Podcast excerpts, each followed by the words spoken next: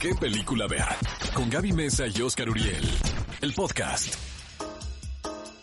Amigos, están escuchando qué película ver, un programa de Cinepolis por XFM 104.9. Llegó el momento de el clásico de la semana y esto es un peliculón loco y me refiero a Blue Jasmine de Woody Allen. Qué manera de reinventarse este director una y otra vez, explorar en géneros. Esta es una versión moderna evidentemente del tranvía llamado Deseo, interpretado por Kate Blanchett, caray, quien hizo a Blanche Dubois, por cierto, en una producción teatral. Entonces pues ya estaba como familiarizada con el personaje. Lo que es impactante de esta versión de Woody Allen es cómo logra trasladar el texto de Tennessee Williams, podemos decirlo, a la actualidad de una forma tan orgánica, digo que es una palabra que todo el mundo usa, pero aquí Pero sí aquí viene al caso. exacto. O sea, no ves en un solo momento forzado en esta película.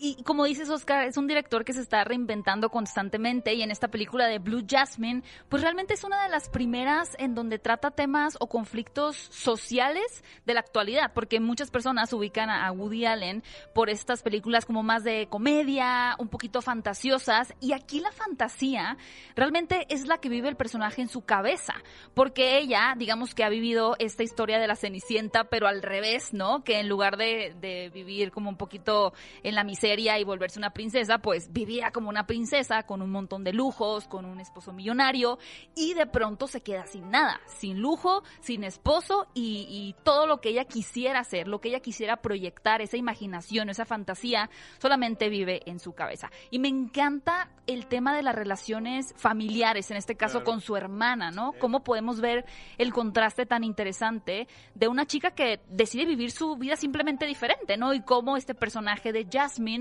no puede entender esas decisiones. Qué maravilla eh, ver a Woody Allen. Lo podrán cancelar, amigos, o no cancelar, es decisión de ustedes, no nos vamos a meter en eso. Pero lo que es innegable es su creatividad incansable, porque como puede contar una historia contemporánea, eh, puede retomar el clásico ahora del tranvía. Luego también eh, hizo su versión de los Kitchen Sink eh, plays eh, británicos con Wonder Wheel, ¿no? Con Kate Winslet, que también es otra película que me gusta mucho. A mí la verdad el cine de Woody Allen Te encanta. casi todo. Match Point la volví a ver. Hijo, en- Match Point es de mis consentidas. O sea, siento que esa es la primera gran película de esta última fase de Woody Allen.